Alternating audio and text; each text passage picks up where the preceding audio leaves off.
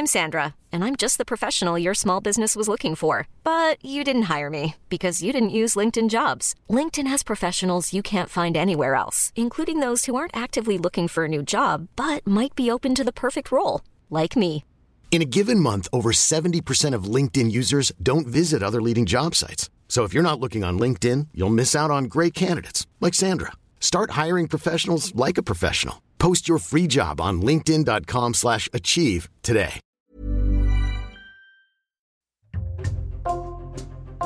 Bonjour, c'est Raphaël Pueyo pour Code Source, le podcast d'actualité du Parisien. C'était un engagement d'Emmanuel Macron.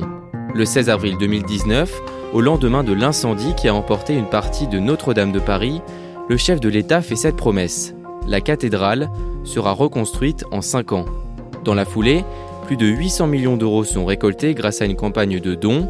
Une équipe de 130 corps de métier est aussi constituée pour mener à bien ce chantier titanesque en plein cœur de la capitale.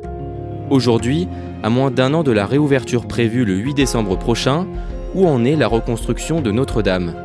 Code Source fait le point avec deux journalistes du Parisien, Charles de Saint-Sauveur, spécialiste histoire, et Paul Abran de l'édition de Paris.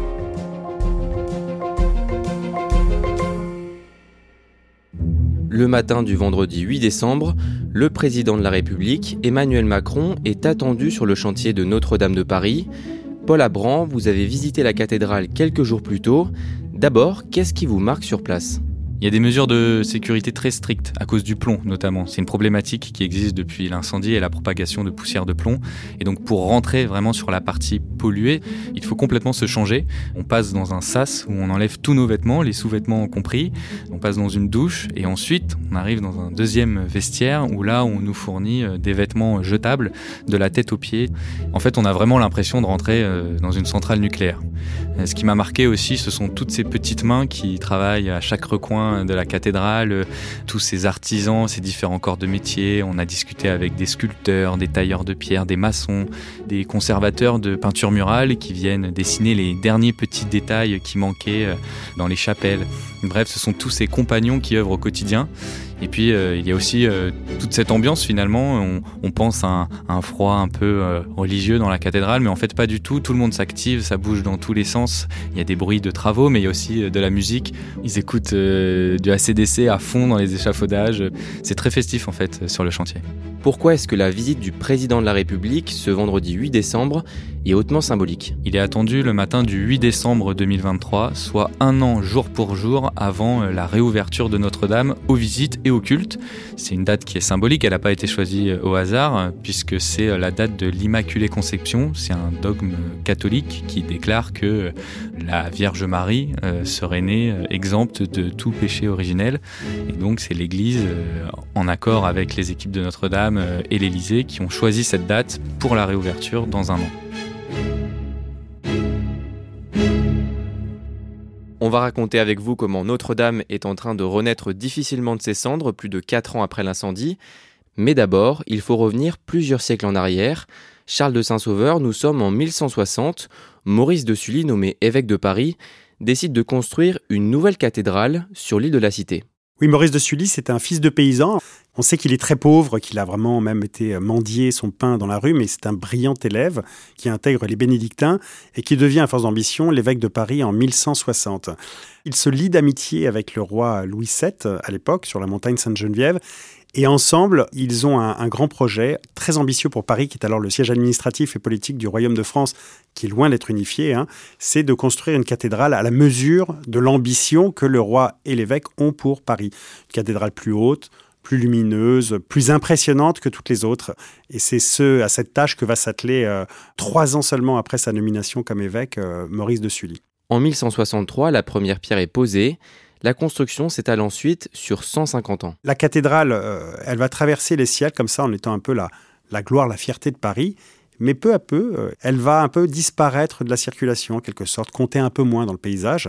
Et quand on arrive au moment de la Révolution, ben, on voit qu'elle accuse un peu les ans, qu'elle a pris euh, quelques rides. Le bourdon tombe, les statues sont arrachées, etc. Enfin, elle va pas bien.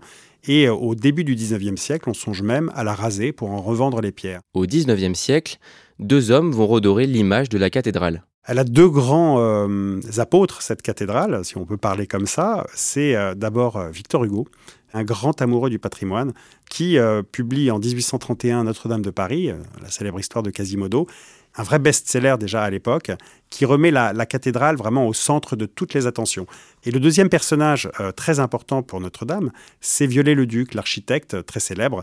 C'est lui qui réinvente, réenchante en quelque sorte euh, Notre-Dame de Paris, puisqu'il était passionné de fantasmagorie médiévale, et c'est lui qui décide d'y installer des gargouilles, des chimères qui n'existaient pas du tout à l'époque et notamment évidemment la célèbre flèche euh, qui culmine à 96 mètres de haut.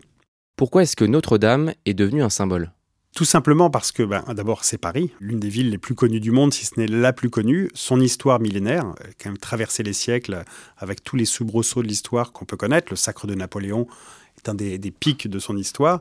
C'est aujourd'hui sans doute euh, un des phares du monde chrétien et puis un témoignage d'une époque où effectivement euh, on construisait pour faire beau.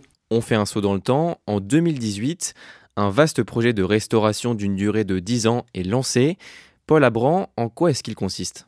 En fait, il y avait une urgence, c'était de restaurer la flèche de la cathédrale qui s'était dégradée avec le temps. Alors on a monté un, immense échafaudage jusqu'à euh, c'est presque 100 mètres de hauteur pour entamer euh, sa restauration. Et puis ensuite euh, devait être entamée toute une phase de restauration du cœur de la cathédrale avec le renforcement des arcs-boutants et aussi la restauration des vitraux et des sculptures.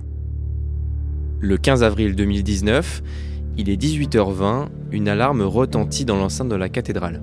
Il y a à peu près 1000 personnes dans la cathédrale, la messe vient de commencer, ce sont essentiellement des touristes qui sont présents, et puis bah voilà, peu à peu, effectivement, ils, euh, ils évacuent, mais tranquillement, la cathédrale. Et à 18h43, c'est la seconde alerte. On voit de la fumée qui s'échappe des échafaudages, de la charpente. En fait, euh, la cathédrale est déjà en train de prendre feu. Il y a les pompiers qui arrivent, tous les badauds qui commencent à se concentrer euh, et qui voient de façon euh, complètement interdite la fumée s'échapper du sommet de la cathédrale. Voilà, on est en pleine confusion, en plein désarroi. C'est vraiment le début d'une soirée qui va être très longue. à 19h50, la flèche de Notre-Dame s'écroule. Quelques minutes plus tard, le président de la République, Emmanuel Macron, arrive sur le parvis de la cathédrale. Oui, quand la flèche s'écroule à 19h50, le président est en route, euh, il vient de quitter l'Élysée. On était en pleine crise des Gilets jaunes, le président enregistrait une allocution euh, sur TF1 qui devait euh, donner les grands axes de sa politique de relance après le, le, grand débat qui avait suivi la crise des Gilets jaunes, qui est toujours assez vivace. donc c'est un moment très important du quinquennat, peut-être l'un des plus importants il enregistre, c'est fini. Il demande à Brigitte Macron, euh, sa femme, est-ce que c'était bien? Elle dit oui, mais on a un autre problème parce que elle, a vu sur euh, les, réseaux sociaux l'incendie euh, de Notre-Dame commencer, qui commence déjà à être aussi en boucle sur toutes les chaînes info. Évidemment, décision est prise de ne pas diffuser l'allocution. Il file aussitôt vers l'île de la Cité. Les gens pleurent. Il y a des gens déjà qui prient. Tout le monde pense que la cathédrale est perdue, ou en tout cas, il y a quand même très peu d'espoir qu'elle soit sauvée à ce moment-là. Vraiment, c'est un, vrai moment de tragédie nationale. Tout ça pour un bâtiment, mais un bâtiment qui compte énormément. Les pompiers de Paris sont mobilisés en nombre sur place. Racontez-nous ce qu'il se passe dans les heures qui suivent l'arrivée d'Emmanuel Macron. Alors, il y a un épouvantable suspense qui dure euh, plus de deux heures après l'arrivée du, président. Vers 22 heures, il y a le patron des pompiers euh, qui propose au président une, intervention de la dernière chance dans les tours, en envoyant une vingtaine de pompiers euh, couper le feu en deux le président dit allez-y, les pompiers y vont et ça va vraiment sauver la, cathédrale. Et là, bon, il y a une espèce de mélange entre le choc qui continue parce que la fumée euh, s'échappe, c'est un vrai désastre, et en même temps un soulagement parce que voilà, un monument millénaire au cœur de Paris va pouvoir continuer à, à se dresser dans le ciel de la capitale.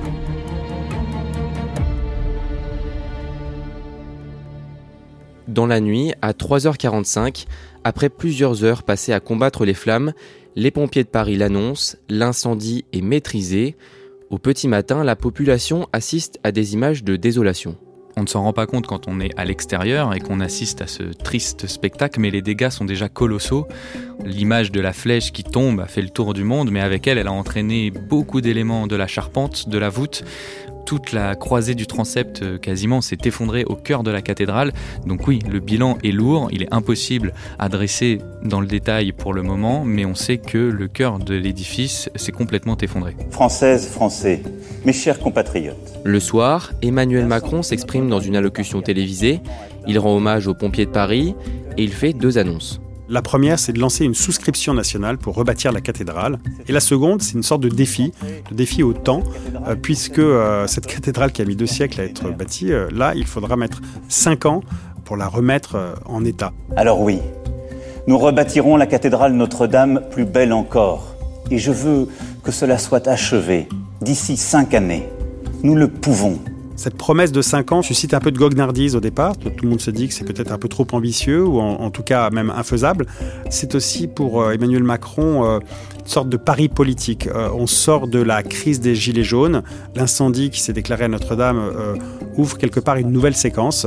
Il voit une sorte de, petite lueur comme ça pour sortir de la crise et proposer quelque chose de, on va dire, d'ambitieux. C'est-à-dire que du désastre, des ruines fumantes de Notre-Dame, où on va rebâtir cette cathédrale qui a failli être perdue je crois très profondément qu'il nous revient de changer cette catastrophe en occasion de devenir tous ensemble, devenir meilleurs que nous ne le sommes.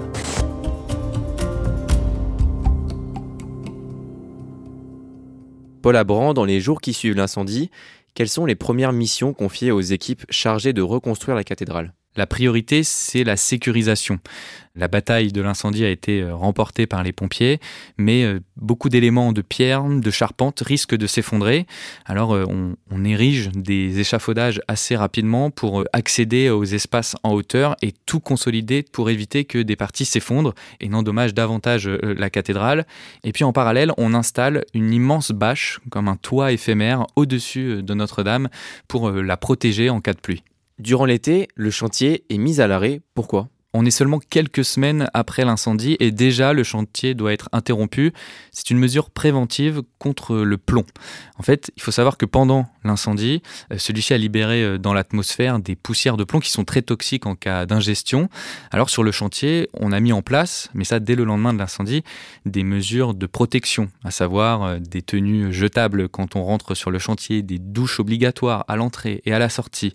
Mais l'inspection du travail estime que ces mesures sont pas très respectée, alors pour que tout soit bien mis au clair, elle demande une interruption du chantier et donc les travaux vont être stoppés pendant quelques semaines.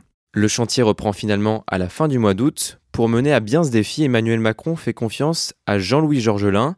Charles de Saint-Sauveur, qui est-il et quelle est sa mission? Alors Jean-Louis Georgelin, c'est l'ancien chef d'état-major des armées, donc euh, quelqu'un qui était vraiment au sommet de, l'appareil militaire français. Ça, c'était sous Nicolas Sarkozy et Jacques Chirac. Il a eu vraiment une, carrière exemplaire, puis il était à la retraite depuis quelques années, puisqu'il a 71 ans, quand Emmanuel Macron, à sa grande surprise d'ailleurs, le nomme euh, chef du chantier de Notre-Dame. Il ne connaît absolument rien au bâtiment, mais c'est un homme de poigne dont le président estime qu'il saura tenir les délais, les cinq ans, et aussi euh, euh, faire travailler ensemble toutes les troupes, un petit peu comme une armée en marche en quelque sorte. Paul Abran, le 16 mars 2020, le chantier est à nouveau mis à l'arrêt. Le président de la République a annoncé quelques heures auparavant le confinement national lié à l'épidémie de Covid-19 qui arrive en France et donc forcément le chantier de Notre-Dame est aussi concerné. Les mesures de sécurité liées au coronavirus euh, sont trop compliquées à appliquer sur le chantier. C'est la deuxième fois en l'espace d'un an que les travaux doivent cesser. Donc forcément, les délais de 5 ans deviennent de plus en plus compliqués à, à respecter. Le chantier reprend le 27 avril. Un mois plus tard, le parvis de la cathédrale est à nouveau accessible au public. C'est une première étape symbolique. On est un an après l'incendie.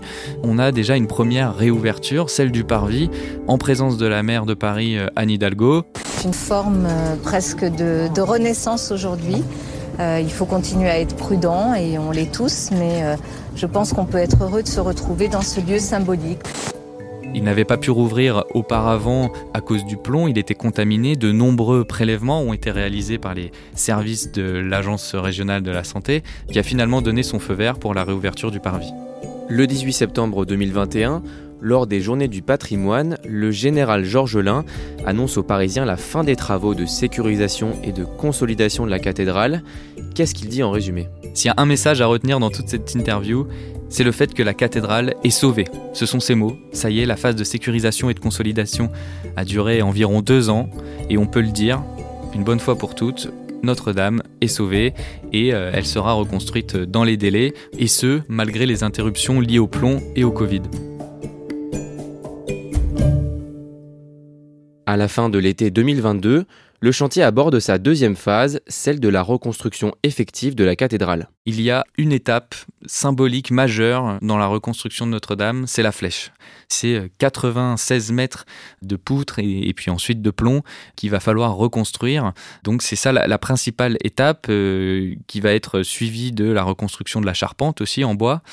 Et donc, euh, on va d'abord euh, réaliser un montage à blanc, au sol, en atelier, avant ensuite d'amener toutes ces pièces de bois, de chaînes massives qui vont être montées, pièce par pièce, euh, sur le chantier. La reconstruction de Notre-Dame est un chantier titanesque qui réunit des milliers de personnes.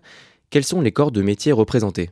Sur le chantier, on retrouve des charpentiers, des sculpteurs, des tailleurs de pierre, des conservateurs, au total, plus d'un millier de personnes travaillent quotidiennement dans cet énorme projet qui est la restauration de Notre-Dame sur le chantier, mais pas que. Il y a aussi tous ces compagnons, tous ces artisans qui travaillent en atelier sur euh, la reconstruction de la flèche, sur euh, les fermes de la charpente, sur les pierres qu'il faut tailler avant de les amener sur le chantier.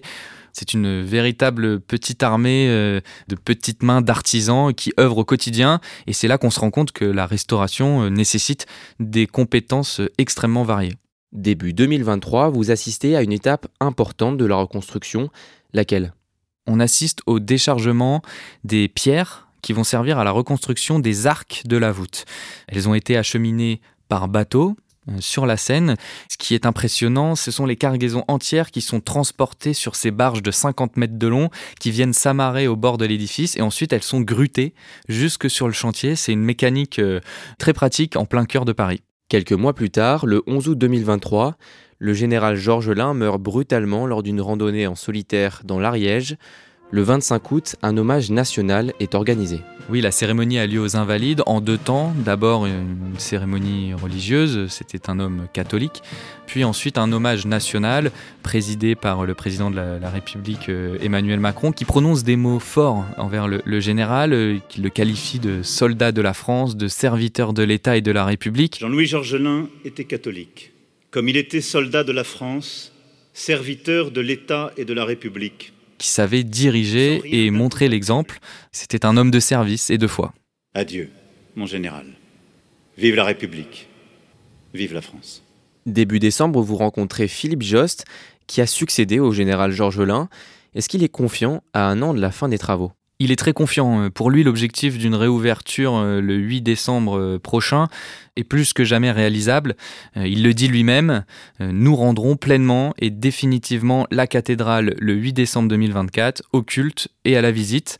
La flèche a été reconstruite, la couverture de plomb sera posée au premier semestre 2024 et au JO, les visiteurs qui seront à Paris ne pourront pas rentrer à l'intérieur, mais depuis l'extérieur, on aura l'impression de voir la cathédrale comme elle l'était avant l'incendie. Donc oui, on approche de la fin. On en revient au début de cet épisode. Le vendredi 8 décembre, Emmanuel Macron visite le chantier de Notre-Dame et il est l'invité du Trésor de France 2. Bonjour Monsieur le Président de la République. Bonjour. Merci. Exactement, l'interview a lieu au cœur même euh, de la cathédrale, à l'intérieur. Ce qui est important à retenir, c'est que, il le rappelle, on s'en rend peut-être plus compte aujourd'hui quand on voit l'avancée des travaux, mais on a failli perdre la cathédrale que désormais nous sommes à un an de la réouverture, que le délai de 5 ans qu'il annonçait dès le lendemain de l'incendie sera finalement tenu, assumé. Les délais seront tenus. Et que ça, c'est grâce au savoir-faire euh, français, à toutes ces petites entreprises qui euh, œuvrent encore aujourd'hui quotidiennement euh, sur le chantier. La décision que nous avions prise de rebâtir en en cinq ans, elle sera tenue grâce au formidable engagement des, des femmes et des hommes qui depuis le premier jour sont sur ce chantier. Et en fin d'interview, il lance même une invitation pour ce 8 décembre 2024, euh, une invitation au pape s'il veut venir célébrer euh, ce moment euh, fort et symbolique attendu par des millions de personnes. Certains disent le pape. Je l'espère, en tout cas nous l'inviterons. Oui. Et L'invitation est lancée déjà ou pas? Elle est permanente. Lors de sa visite, le président de la République fait aussi une annonce qui provoque la polémique. Pourquoi? Il annonce qu'il euh, donne un avis favorable à une proposition que lui a faite euh, l'archevêque de Paris, à savoir remplacer six ensembles de vitraux Ces vitraux n'ont pas été endommagés par euh, l'incendie, ils ont été euh, salis par les poussières, mais depuis ils ont été restaurés, nettoyés. Mais il propose que ces vitraux soient remplacés par de nouveaux vitraux plus contemporains qui marquent le 21e siècle. Et donc cette annonce ne fait pas consensus euh, chez les experts de l'art notamment et du patrimoine. On est plutôt dubitatif parce que si les vitraux ont été rescapés de Notre-Dame, c'est pas pour les mettre dans un musée. Voilà, c'est ce qu'ils disent. La reconstruction de Notre-Dame de Paris s'accélère. Le 16 décembre, une étape symbolique a été franchie dans la renaissance de la cathédrale. Le coq, qui a été largement euh, fragilisé, cabossé dans la chute de la flèche euh, lors de l'incendie, a été remis en place Enfin, pas tout à fait. C'est un nouveau coq qui a été construit en, atelier. ça, c'était un, des symboles de cette fin d'année et qui lance un peu les, dernières étapes de ce chantier, qui sont la pose de la couverture de plomb. Cette étape va animer tout le premier semestre 2024. Et puis ensuite, euh, on rentre euh, dans des phases un peu plus techniques. L'installation des réseaux d'eau, d'électricité, de gaz. Et puis aussi la mise en place d'un système de sécurité incendie plus performant et plus innovant. Aujourd'hui, plus de 4 ans après, est-ce que l'on sait ce qui a provoqué l'incendie de la cathédrale le 15 avril 2019 On est plus de 4 ans après l'incendie et les origines de ce tragique événement ne sont toujours pas connues.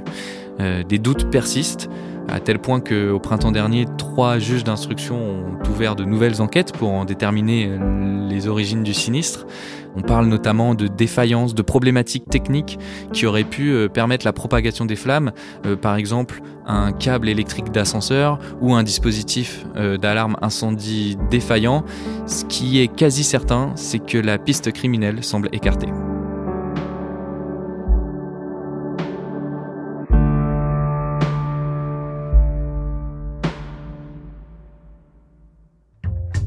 Merci à Paul Abran et Charles de Saint-Sauveur.